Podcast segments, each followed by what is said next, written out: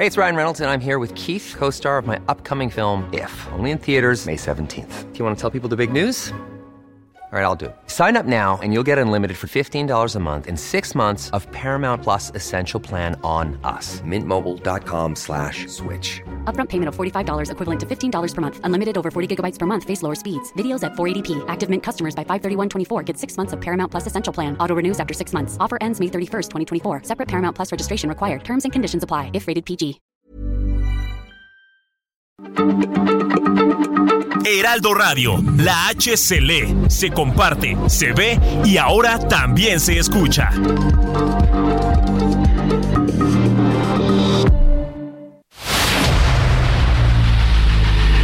El dedo en la llaga. Había una vez un mundo en el que nadie creía. Un país de historias inexplicables. Una nación con personajes asombrosos. Santo Tomás tenía razón. Hay que ver para creer. El México increíble, las verdades que duelen, la voz de los que callan, el dedo en la llaga. Infórmate, diviértete, enójate y vuelve a empezar. El Heraldo Radio presenta El Dedo en la Llaga con Adriana Delgado. Son las 3 de la mañana. Dicen que pena un santeto. Bajito y oigo que dice: Camínale despacito y mamá, camínale despacito. Mi sueño me dice no vaya. Mis piernas me dicen tantito. Y cuando ya me doy cuenta, caramba, me muevo poco a poquito. Ay, mamá, me muevo poco a poquito. Será tu zapata el que escucho aquí con tu luz.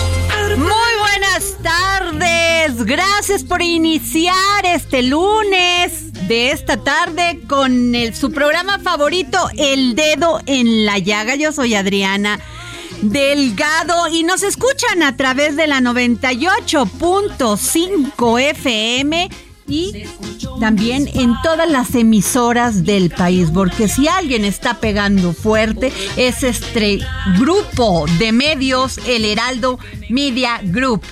Ángel Arellano, ¿cómo estás? Muy buenas tardes. Muy bien, Adriana, gracias. Buenas tardes, buenas tardes a usted que nos sintoniza como siempre, 3 de la tarde la cita para escuchar el dedo en la llaga. Así es. Oiga, y pues ya empezó la lluvia, ¿no? Ya Nomás déjame nubladito.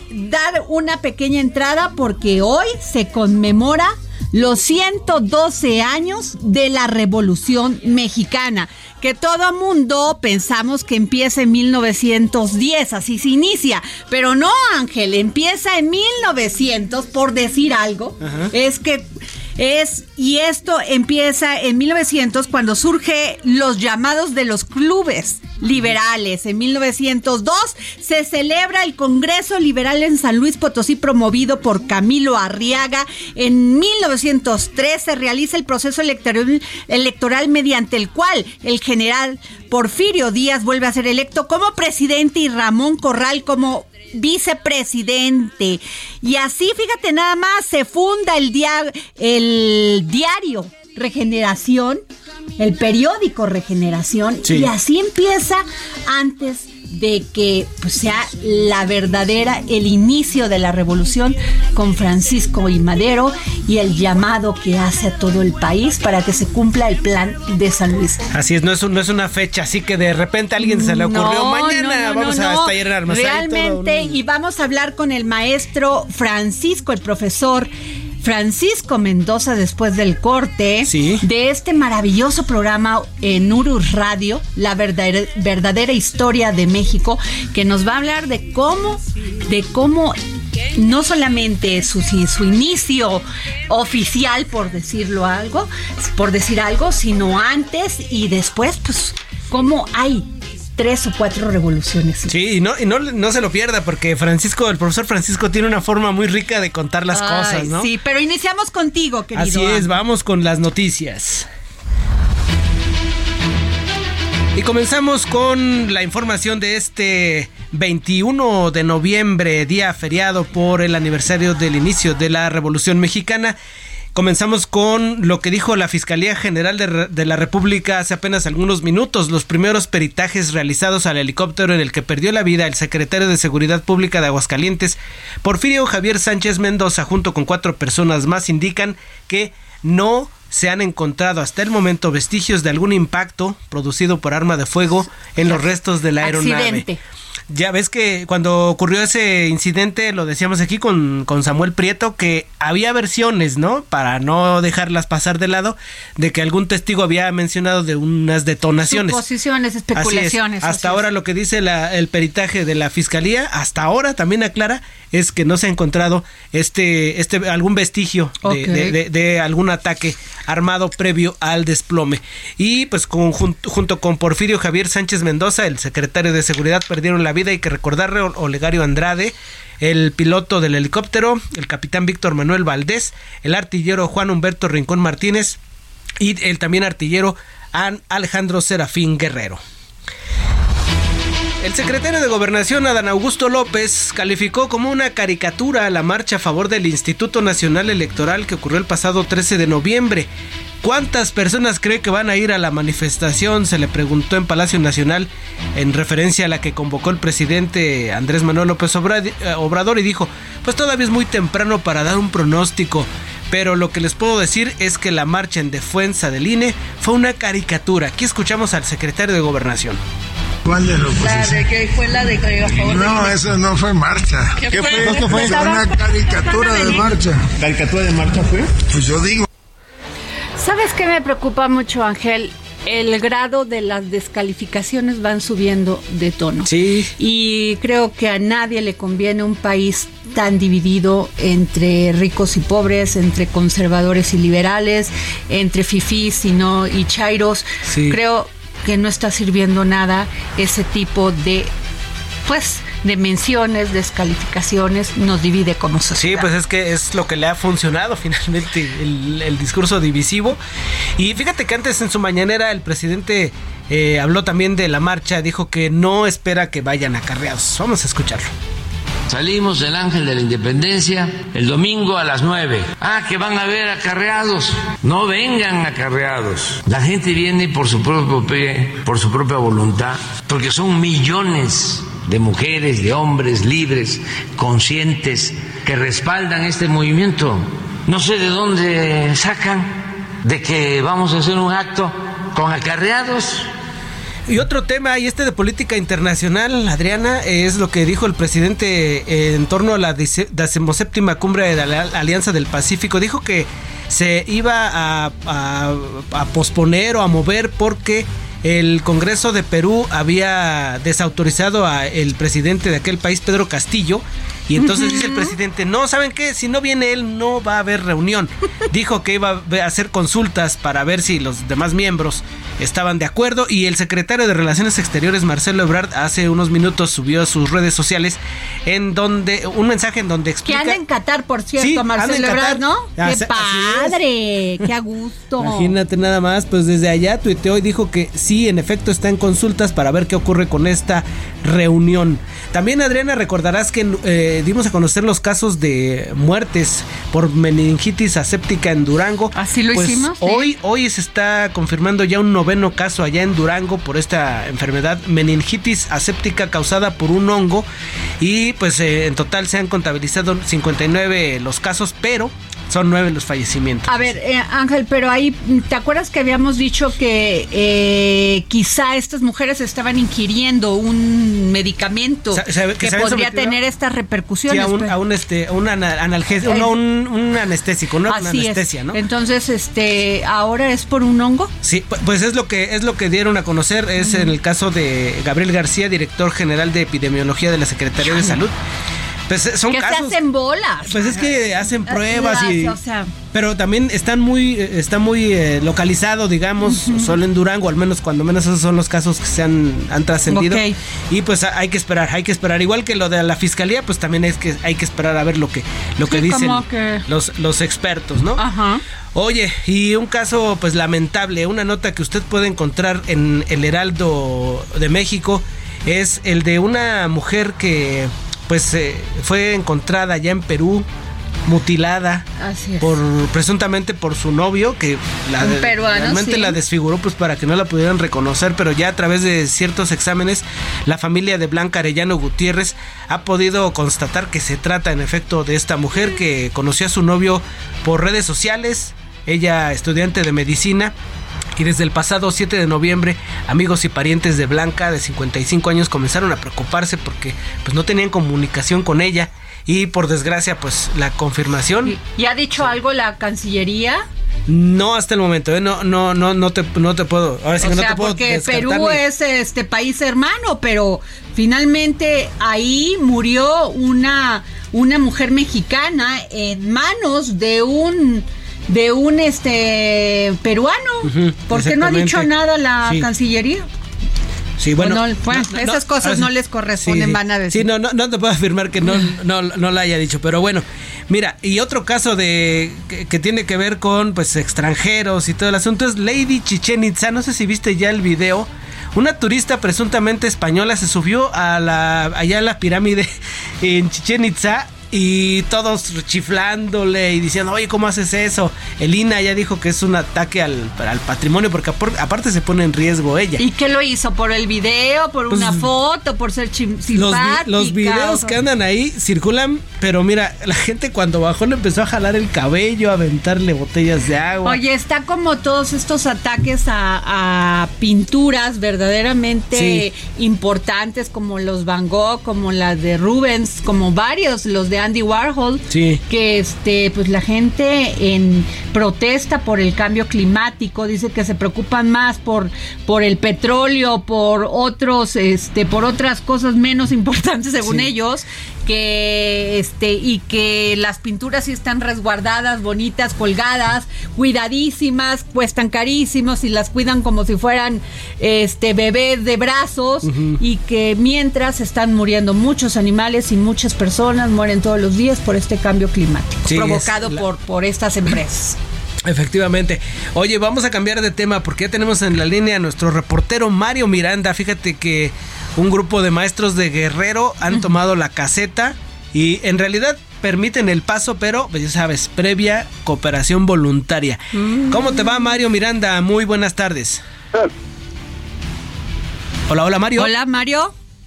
Hola, ¿qué tal? Adriana Ángel, muy buenas tardes. Nos encontramos en la caseta México Cuernavaca, la cual se encuentra tomada por aproximadamente 200 personas pertenecientes a la Coordinadora Estatal de los Trabajos de la Educación. Estas personas salieron de varios municipios de Guerrero rumbo a la Ciudad de México, llegaron aquí a la caseta alrededor de las 12 del día y la tienen tomada y estas personas están cobrando 100 pesos de entrada hacia la Ciudad de México o sí también de salida ¡Qué en dirección hasta la ciudad de Cuernavaca cobran 100 pesos a los automovilistas que quieren pasar por aquí y esto también está afectando mucho ya que este día se esperaba la llegada de los vacacionistas que aprovecharon el puente del fin de semana del 20 de noviembre y esto está afectando bastante la vialidad para todos los automovilistas que vienen de Guerrero. Mario, ¿y no hay Guardia Nacional por ahí? Así es, sí, ya tenemos presencia de Guardia Nacional Ah, ok. en este punto, pero pues ya son tres horas y no los han retirado. Al parecer ahorita estamos viendo ya toda una reunión, están acercando hacia los camiones, tal parece que ya en un momento, de un momento a otro, retiren el bloqueo de la caseta México Cuernavaca. De Es que ya les gustó, Mario. O sea, de veras es un drama. Y nadie hace nada, los retiran ya que le sacaron dinero, pero sobre todo le quitaron el tiempo a las personas que regresan a la Ciudad de México. Y dicen después de cinco horas, después de estar en la cola tratando de pasar, y que no, además que toman las casetas, este, dicen pues ya llegó la guardia después de cinco horas. Terrible. Es un buen negocio, ya que está llevando cuestiones de 100 pesos por, por automóvil. No, bueno, ¿quién es el ganón ahí más Están bien? llevando su buena lana. Sí, pues no, sí, pues, no. después ya, ya aparecen las autoridades después de cinco horas. Híjole. Bueno, gracias Mario. Mario, muchas gracias. Y ahora vamos al estado de Oaxaca. Y está Karina García porque se inauguró un centro cultural. El- eh, este centro se llama Álvaro Carrillo, como aquel gran compositor. ¿Cómo te va, Karina? Muy buenas tardes. ¿Qué tal? Muy buenas tardes. Efectivamente, comentarles que el gobernador del estado, Alejandro Murat Hinojosa, aseguró que se comprometió con Oaxaca y en ocho meses pudo concluir esta obra denominada Centro Cultural Álvaro, Álvaro Carrillo. A diez días de concluir su mandato, el gobernador del estado aseguró que con ello se hace tributo a la diversidad cultural de Oaxaca, además que desde este espacio se busca mandar un mensaje a todo el mundo de que Oaxaca sigue siendo un referente en la cultura. Comentarles que durante pues esta inauguración el mandatario estatal estuvo acompañado de eh, la presidenta honoraria del Sistema para el Desarrollo Integral de la Familia, Ivette Morán de Murat, además de eh, pues Carlos Slim, a quien se le adjudicó la obra a través de su empresa ICA, la cual eh, tuvo una inversión de cerca de 360 millones de pesos, lo que permitirá ampliar esta oferta cultural y la participación de los pod- artistas y artistas oaxaqueños. Es el reporte. Muy bien, gracias, Karina. Bueno, este. Gracias, Karina. Y ya tenemos a quién, a Roberto San Germán, o tenemos, porque íbamos a hablar de la inauguración de. ¿cómo? Es que no podemos decir, No, ¿verdad? si usted escucha que le damos vuelta, como que no queremos caer a cómo se llama. A ver, bueno, lo que pasó ayer en domingo es que, ¿saben qué pasa? Que no podemos hablar abiertamente lo que está sucediendo en el país de Qatar porque nos sancionan, porque tienen todos los derechos, o sea, todo está mal en, en eso, no solamente la gente ya no puede tomar ni una cerveza, aunque me decían que en los hoteles sí, este, sí podían tomar, pero a ver si podemos conectarnos con Roberto San Germán para hablar de, de lo que está sucediendo en este momento y al parecer, pues ya Ecuador derrotó a la selección. Sí, eso sí lo podemos decir de, Sí, Eso Qatar. sí, sí. Ajá, Oye, pero hubo hubo un primer gol de Ecuador bastante polémico, que pues todo parecía un gol legal. Y de repente se van a ese, ese cuadro que, figu- que dibujan, que es bar, que se, que se revisa la jugada. Y de repente resulta que les anularon el gol y hubo mucho desconcierto. No, y bueno, finalmente. es que este verdaderamente este terrible, pero bueno, me voy a otro tema mientras encontramos a Sí, Roberto San. Germán. Gracias, bueno, gracias. Este Ángel y fíjense que Usted recordará, bueno, pues esta marcha que se dio hace 15 días del INE no se toca, la marcha que va a hacer el presidente, bueno, y sus colaboradores próximamente, pues fue por la reforma electoral que presentó el, el gobierno federal. Y Morena, pues prevé que puede haber eh, un plan B, un plan B con siete, podrían ser hasta siete las leyes secundarias que serían modificadas como parte de su plan B. Y tengo en la línea al diputado Hamlet García Almaguer de Morena. Yo le agradezco que me haya tomado la llamada porque es día festivo el día de hoy, Hamlet. Muy buenas tardes, Adriana, para ti, para todo el auditorio del dedo en la llaga, a tus órdenes. Pues a ver, ¿cuáles serían estas propuestas? Porque tenemos entendido que lo que es el, el una de esas sería eh, que se prevé revisar la estructura orgánica del instituto, del instituto sin afectar autonomía. Eh, normal la reelección de legisladores y voto electrónico, que eso me parece sumamente interesante. También regular y fiscalizar los gastos de campaña. Sí, Adriana. Mira, el eje principal de la reforma propuesta por el presidente López Obrador es que tengamos una democracia menos costosa. Acaban de tener elecciones presidenciales en Brasil, un país de 220 millones de habitantes. Pues México tiene 130 y las elecciones de Brasil fueron menos costosas que las nuestras, a pesar de que hay una diferencia de 90 millones de habitantes. Pues eso refleja que hay algo mal con nuestra democracia. Los partidos reciben par- eh, presupuesto multimillonario, y también hay un gasto eh, excesivo en el Instituto Nacional Electoral, los salarios de los consejeros y demás, que ya se ha difundido ampliamente. Eh, ese termómetro también lo tiene la población, por eso el 93% está a favor de reducir el presupuesto a los partidos políticos y el 87% está a favor de reducir el número de diputados y de senadores. Ajá. Esos son los ejes principales de la reforma. La oposición se apresta a votar en contra. Vamos a, discutirlo primero en comisiones. Estamos eh, citados para este 23 de noviembre, miércoles. Nos van a turnar el dictamen. Vamos a tener cinco días para revisarlo. Y vamos a regresar a votarlo el 29 y después lo vamos a someter al Pleno, muy Ajá. probablemente el mismo 29 o el 30. Esa va Diputado- a ser la constitucional. Di- Sí. Diputado, eh, eh, la oposición básicamente lo que dice es que eh, cómo se va a elegir, a- a- eh, no están de acuerdo con la elección de los de los consejeros por voto abierto. Tampoco están de acuerdo con los que es el, se- la elección de los de los magistrados del Tribunal Electoral. Sin embargo, eh, algunos están de acuerdo con que sí eh, hay que quitarles el 50% del financiamiento. Pues van a votar en contra, Adriana, de reducirle el financiamiento. a O los sea, puro puro a rollo hacia para salen mediáticamente y lo dicen nada más para para ¿cómo? Porque pa- parece parece que están convencidos de eso, que podrían sentarse y tener un diálogo con Morena. Se va a ver en la votación, Adriana, va- van a votar en contra de reducirle el presupuesto a los partidos políticos, estoy seguro. Eh, y esto es porque van a defender con uñas y dientes sus prerrogativas multimillonarias. Mira, para 2023 el PAN va a recibir 1.100 millones de pesos. un el PRI, dineral. 1.080. Movimiento Ciudadano con el 5% de la votación nacional que se centra en Jalisco y Nuevo León va a recibir 580 millones de Guau. pesos. Y el PRD que pasó el registro eh, por la mínima, 3%, 3.06% obtuvo de la votación nacional, va a recibir 424 millones de pesos. En total son 3 mil millones de pesos lo que la oposición... Ay, bueno, y más el PRI, ¿cuánto? ¿Cuánto va a recibir el, el PRI, diputado Hamlet García? El PRI mil, 1080. No, bueno, es un dineral. Entonces, la oposición se juega 3 mil millones de pesos en esta votación y por eso van a ir en contra. Todo lo demás son pretextos. La realidad es que no quieren dejar sus lujos y sus privilegios. Nosotros estamos comprometidos con tener una democracia menos costosa y por eso vamos a proponer en la legislación secundaria realizar ajustes que permitan generar ahorros. Sin embargo, bueno, pues es importante decirle a la ciudadanía que la cláusula para determinar cuánto se le asigna a los partidos nacionales está en la Constitución, o sea, encumbraron sus privilegios y los resguardaron allá arriba en la máxima ley de la nación, que es la Constitución, y para modificarla, pues se necesitan dos terceras partes.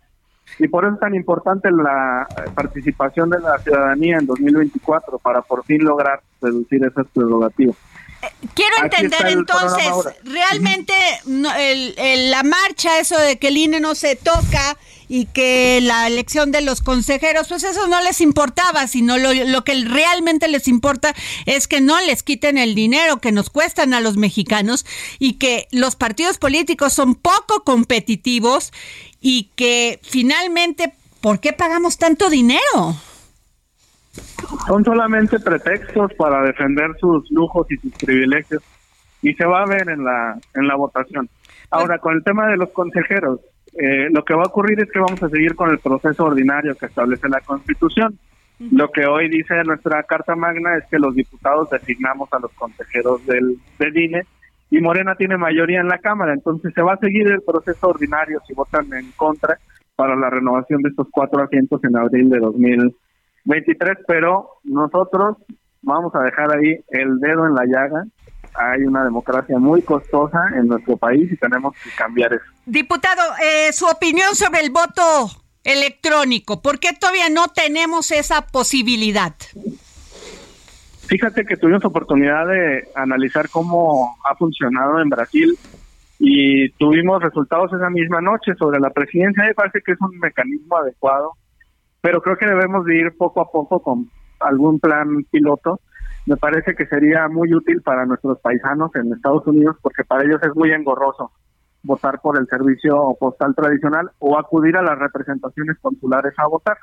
Recordemos que aquí cuando hay elecciones pues es domingo y es día inhábil, pero cuando hay elecciones en México nuestros paisanos siguen con sus labores diarias. Claro. Es muy difícil para ellos votar, entonces la tecnología podrá ser útil para eso, podemos hacer planes piloto en algunas entidades federativas, irlo probando de tal manera que en 2030 ya sea una, una realidad, pero empezar en el 24, seguir Pues en se el ahorraría 27 y en el mucho, 30 que ¿eh? esté consolidado. Se Claro que sí, sería un ahorro sustancial. Pues muchas gracias, diputado Hamlen García Almaguer. Gracias, secretario de la Comisión de Reforma Política Electoral en la Cámara de Diputados. Gracias por tomarnos la llamada para el dedo en la llaga. Muchas gracias, Adriana. Me encuentran en Twitter como Hamlet-Almaguer. Que tengan muy buenas tardes. Gracias, pues nos vamos a un corte y vamos a regresar aquí para hablar de lo que se está llevando a cabo en Qatar. Cuando ya me doy cuenta, caramba, me muevo poco a poquito, ay mamá, me muevo poco a poquito. Será tu zapata el escucha. En Soriana, este buen fin lo damos todo. Compra uno y lleva el segundo al 50% de descuento en cereales Kellogg's, marca Verde Valle, Capullo, jamones Food en paquete, pañales Hoggies Ultra Confort, Ariel y alimento para perro pedigrí seco. Soriana, la de todos los mexicanos. A noviembre 21 aplican restricciones. Sigue a Adriana Delgado en su cuenta de Twitter.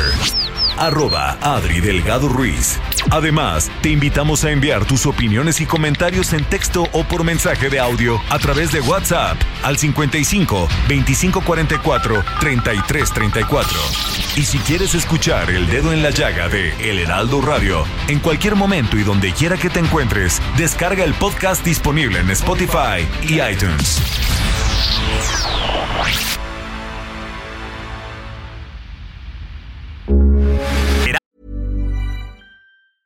Hey, it's Ryan Reynolds, and I'm here with Keith, co star of my upcoming film, If, only in theaters, May 17th. Do you want to tell people the big news?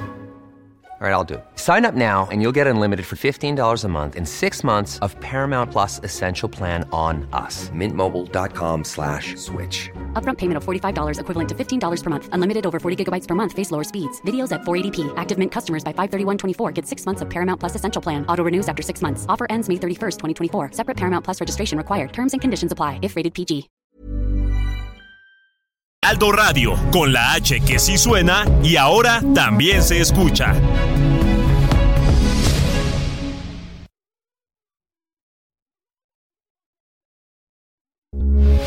Heraldo Radio, con la H que sí suena y ahora también se escucha. Sigue a Adriana Delgado en su cuenta de Twitter en arroba Adri Delgado Ruiz. Y envíanos tus comentarios vía WhatsApp al 55 25 44 33 34 o 55 25 02 21 04. En Soriana, este buen fin lo damos todo. Compra uno y lleva el segundo al 70% de descuento en llantas, pantalones de mezclilla, cuidado bucal colgate, shampoo y acondicionadores Pantene, Head and Shoulders, Elvin y Fructis. Soriana, la de todos los mexicanos. A noviembre 21, excepto Silverado, Basic Concepts y Jeans. Aplica restricciones.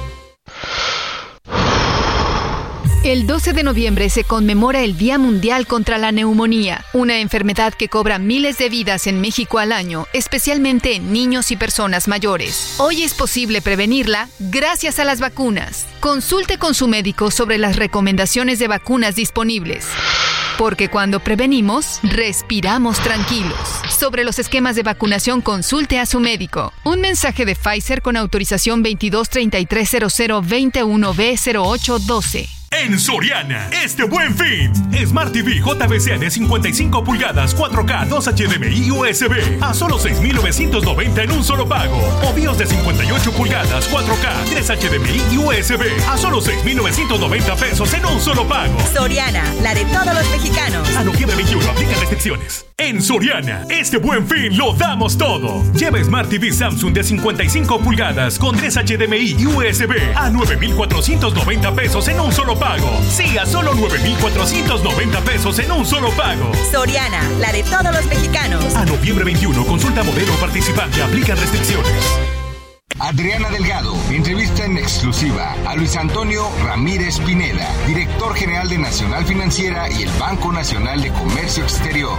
Esta vivencia de la pandemia y todo lo que usted tuvo que hacer como director del ISPE, ¿cómo se vive el ser funcionario economista y además tener que ser, valga la expresión, ser humano. Yo estoy convencido, Adriana, que el gran éxito de esta administración es que el presidente de la República nos lleva a sus giras a constatar, a pulsar el sentimiento de la gente. Cuando uno recorre con el presidente de los hospitales, uno escucha al médico, a la enfermera, al paciente, al ciudadano, uno se da cuenta que una cosa es justamente el libro de texto, eh, la fórmula, y otra cosa es la parte humana que uno tiene que combinar. Y por supuesto que siempre gana la parte humana. Y esto nos ha permitido muchas veces el tratar de buscar cómo logramos eh, buscarle a la norma una salida. Porque la norma a veces es muy rígida, la ley es muy rígida y eso también provoca la inacción. Por eso el presidente dice, yo me echo la culpa, yo firmo, yo decido. Yo, ¿Por qué? Porque el presidente sabe muchas veces que el funcionario le cuesta mucho trabajo tomar una decisión porque hay una norma ahí que lo inhibe, que le da temor. Y estas visitas que hemos hecho con él cuando, cuando viajamos y cuando hay que tomar decisiones de manera inmediata, ahí es donde viene la parte humana que yo estoy tratando también de, hacer ahora en el banco. Jueves, 11 de la noche, Llaga. Y regresamos aquí a su programa favorito, El Dedo en la Llaga. Y tengo en la línea a Roberto San Germán. Roberto, ¿cómo estás, querido? ¿Qué tal, mi querida Adriana? Buenas tardes y buenas tardes a toda la gente que nos sintoniza. Cuéntamelo todo. Te- ¿Qué te pareció la inauguración de esta fiesta mundialista? Lo que no quisieron cantar el himno los iraníes, que este, a ver, cuéntamelo todo. Bueno, pues ya fue, fue la inauguración ayer del evento deportivo de fútbol más importante en el planeta. Pues sí, ayer estuvo un coreano del grupo BTS, Jungkook, él fue el que cantó la canción llamada Dream. Además también estuvo otro, este, otro artista de la zona, Alfa Ayasi, este hombre que también estuvo interpretando con él, estuvo Morgan Freeman, también estuvo la mascota llamada Naed, sí, estuvieron todos en esta inauguración, interesante lo que hicieron ayer los catarís para pues presentarse al mundo, ¿no? En este evento. Ya después en el partido, desgraciadamente para ellos, pues el equipo de Ecuador, de la mano de Ener Valencia con un doblete, les ganaron 2 a 0. Eh, Qatar seguramente se va a despedir en tres partidos, no se le ve por dónde. Eso es en la cuestión de la presentación. Y ya en los partidos de hoy, pues Inglaterra pasó sobre Irán, pero Irán lo que hizo fue que simplemente la cuestión de las, este, ¿cómo se llama? De las, eh, de las, este, ¿cómo se llama? De, de las medidas estas que tú así, exactamente de todo con las mujeres y toda la situación que se está viviendo, pues simplemente la selección de Irán no quiso, no quiso cantar el himno nacional. A ver qué pasa si no hay repercusiones cuando regresen a su país. También los ingleses se hincaron, se hincaron cuando empezaba el partido. Y ya después pues fue todo para Inglaterra donde el equipo inglés le ganó 6 a 2 a los iraníes con un doblete de Sterling. Y así que pues no tuvieron problema los tres leones como son conocidos la escuadra inglesa. Ya más tarde, a eso del mediodía, que nosotros el equipo de Países Bajos, lo que antes era Holanda, le gana 2 a 0 a Senegal en un buen partido también. Y ya para terminar la jornada del día de hoy, el equipo de Estados Unidos empató a uno con Gales en un partido que acaba de terminar hace más o menos media hora que se terminó este duelo. Así que ya se jugaron los partidos del grupo A y del grupo B.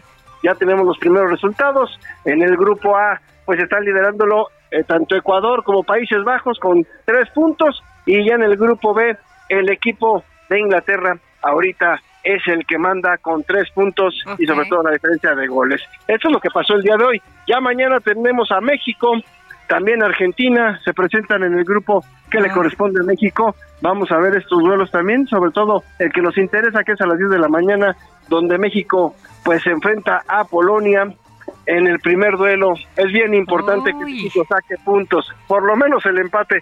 Si no, de verdad que se va a complicar mucho lo que es este grupo. Así que estaremos muy al pendiente de lo que suceda mañana Roberto- por allá, por Medio Oriente. Roberto Dime. San Germán, el partido de Argentina este va a empezar a qué hora? Ese lo tenemos eh, más o menos, está por lo que yo vi los horarios sería a las 4 de la mañana. Ok, y luego sigue este también No, eh, no, a hay ver, otro duelo.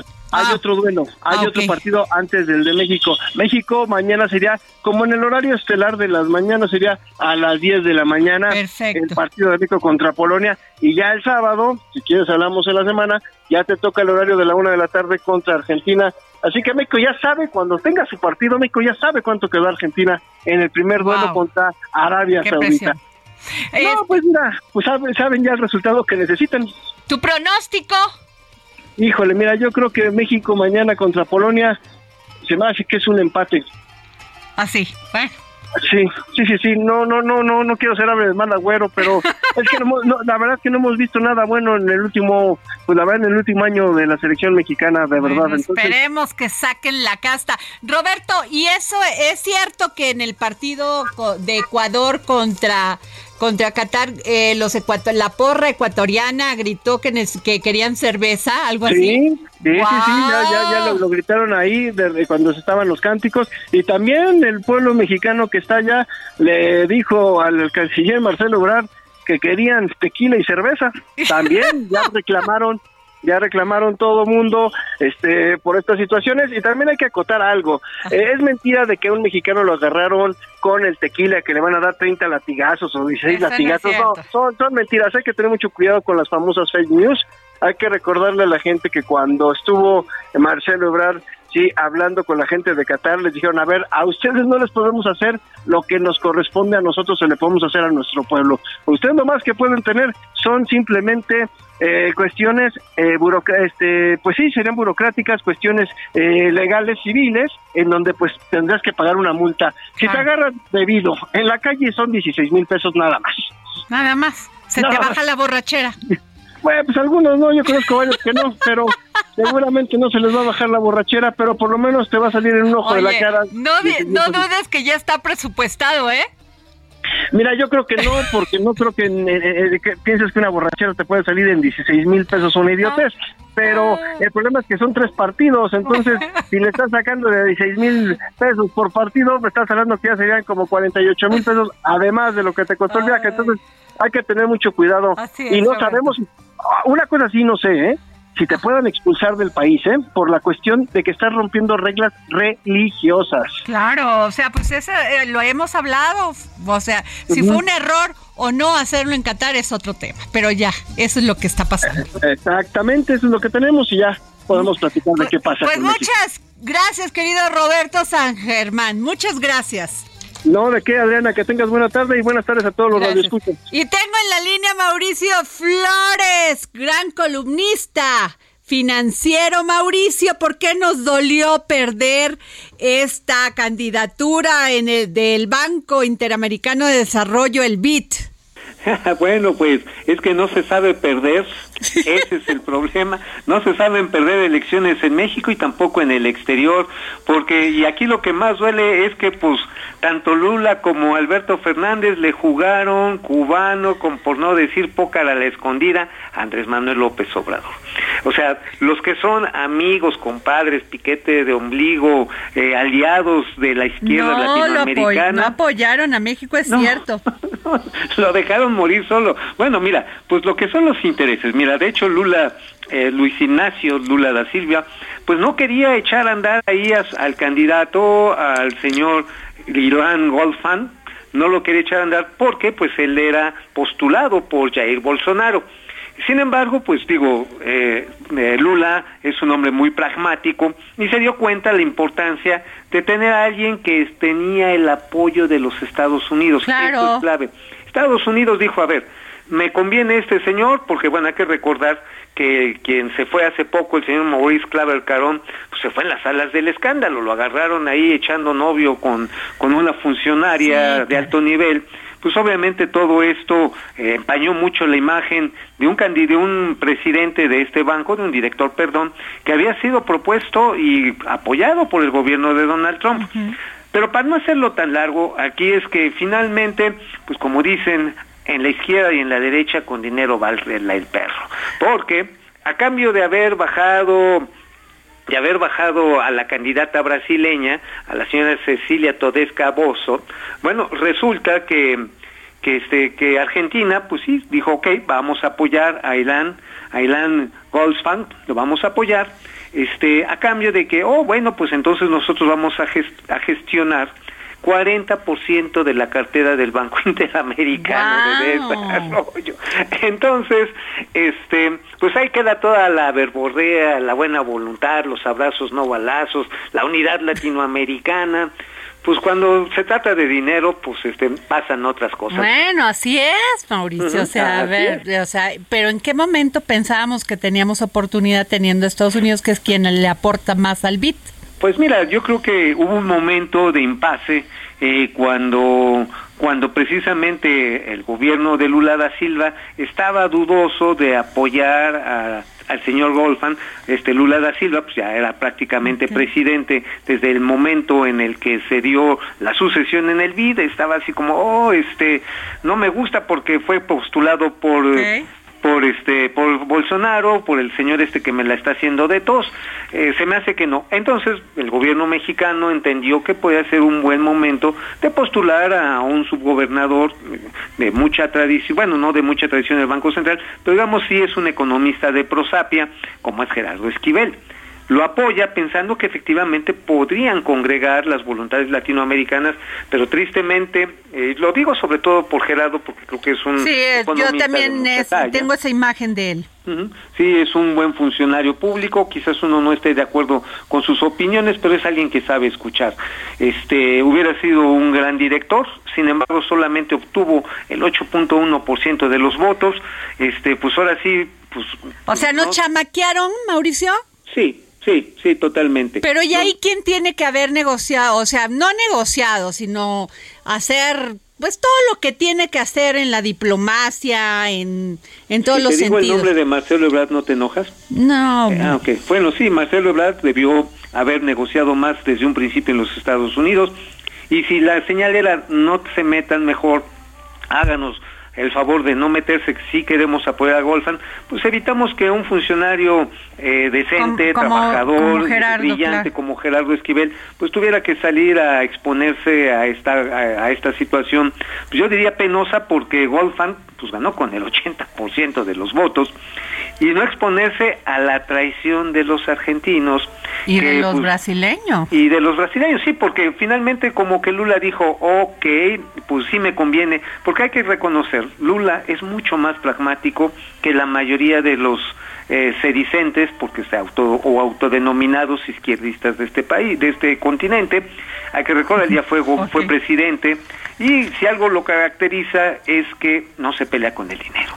Este, cuando ganó y quienes decían que era la ola No, es un político muy hecho. muy hecho y pragmático y sabe que necesitaban el apoyo financiero para reestructurar una serie de programas, sobre todo de resiliencia y de reconstrucción de- del abuso que se hizo sobre la selva amazónica para impulsar proyectos de pequeñas y medianas empresas en las regiones de Brasil. Y pues este dijeron bueno pues este sí somos amigos pero somos más amigos de nosotros Así es. Pues muchas gracias, Mauricio Flores. Siempre importantes e interesantes tus opiniones. muchas gracias Gracias. Adri. abrazo Hasta luego, abrazos. Eh, y tengo en la línea al profesor Francisco Mendoza, historiador y conductor en Urus Radio de la verdadera historia de México. ¿Cómo está, profesor? Adriana, con mucho gusto de saludarte. Te envío un fuerte abrazo. Gracias y gracias por tomarnos la, la llamada y le mando un gran saludo en estos micrófonos a la maestra, a la licenciada Doris. Claro que sí, yo se lo hago llegar. Y- Claro que sí. Profesor Mendoza, la revolución no empezó en 1910. Empezó cuando se empiezan a armar estos clubes liberales, cuando la gente llegó al fastidio por todas las carestías que sufría mientras veía una clase pues hacerse más rica, privilegiados unos cuantos, aunque también hubo contribuciones, también hubo pues este avances en este país, pero sin duda alguna nadie queremos que un gobierno se quede tantos años. Así es, Adriana, se cumplen 112 años de que inicia, y, aquí hay que hacer una pequeña aclaración, se inicia la revolución maderista, porque ya había habido levantamientos previos, ya Zapata ya había tomado algunas haciendas, eh, Flores Magón también ya estaba movilizado en el norte desde Estados Unidos. En sí, lo que conmemoramos es el inicio o el llamamiento de Francisco y Madero, que llama para el 20 de noviembre, pero ya había varios brotes de violencia. Así es. Y además, bueno, pues sucede en 1906, los mineros de Cananea, Sonora, demandan iguales salarios para extranjeros y mexicanos. Ni siquiera nos imaginamos lo que eh, sucedía en aquel momento ante el casi eran este tiendas de raya, esclavitud total. Así es, fíjate que ese nombre de tiendas de raya era porque la gente no sabía firmar y solamente le pedían que pusiera una raya en el cuaderno donde le anotaban sus deudas. Y efectivamente en 1906 Cananea y Río Blanco en 1907 y fueron levantamientos o movimientos obreros que fueron totalmente reprimidos por la dictadura porfirista. Eh, eh, eh, qué interesante esta fecha, eh, profesor, porque sin duda marca un, un, antes y un después de la historia de México. A 112 años, ¿usted piensa que hemos avanzado como país? Fíjese lo que me pregunta, a lo mejor le parecerá hasta inocente mi pregunta, pero este en muchos sentidos se la quiero hacer. No, no, claro que no. No, no es inocente la pregunta. Realmente es una pregunta que nos hacemos muchos mexicanos porque en el papel, en el papel sí hubo un gran cambio que fue la Constitución del 17.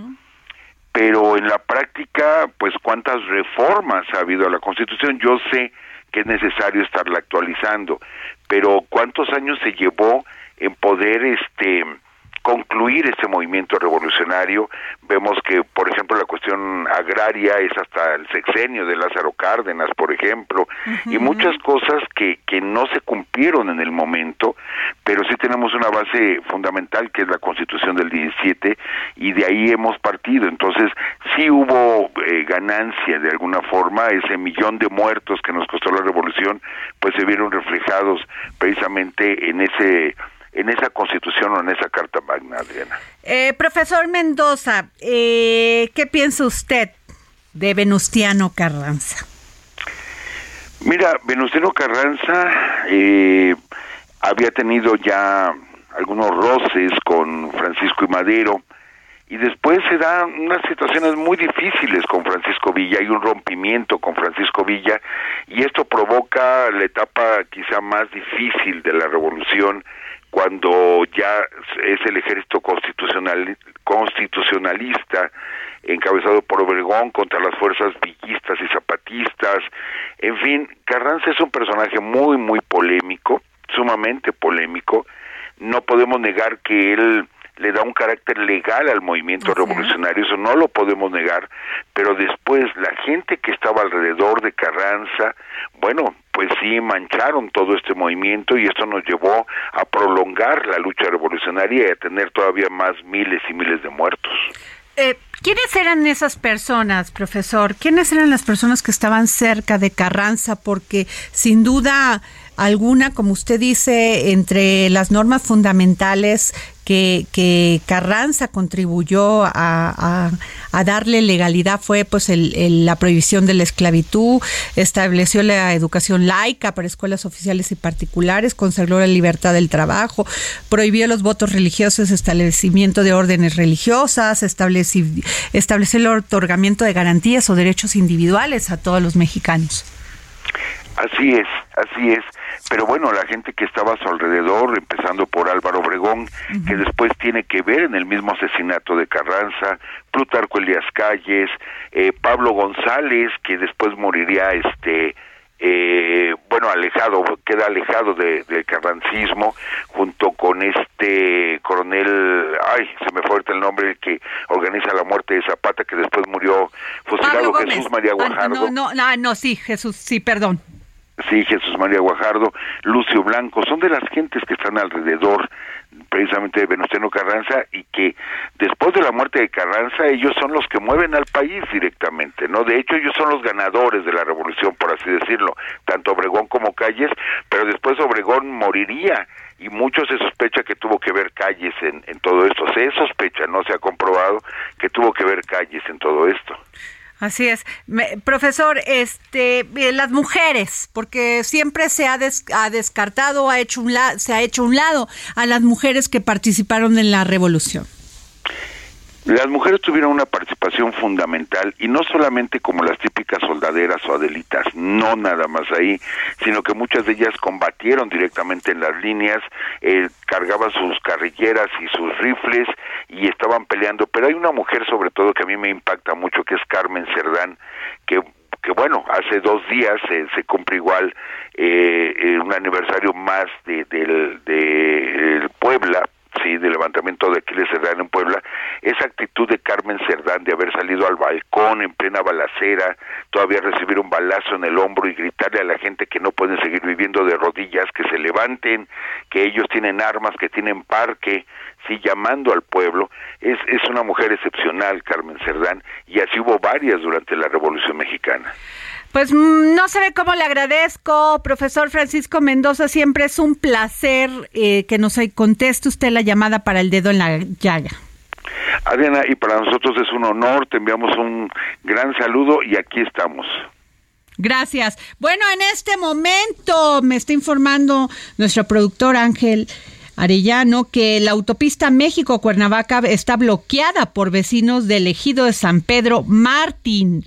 Martín, exigen agua, vital líquido. Hemos hablado aquí en el dedo llago de el dedo en la llaga de las terribles concesiones que le dan a la industria y que le quitan el agua a estas a todas estas personas. Bueno, tengo un un libro de regalo, el profesor Zipper y las palabras perdidas de Juan Villoro, ilustrado por Rafael Barajas, el Fisgón, a quien me mande un tuit a arroba Adri Delgado Ruiz y suerte, escape del holocausto de Uri, Uri Schulzbitz. Así que aquí los tenemos para regalar. Dice así, en mi mente se oye que me dice así. Por la sombra. El Heraldo Radio presentó El Dedo en la Llaga con Adriana Delgado.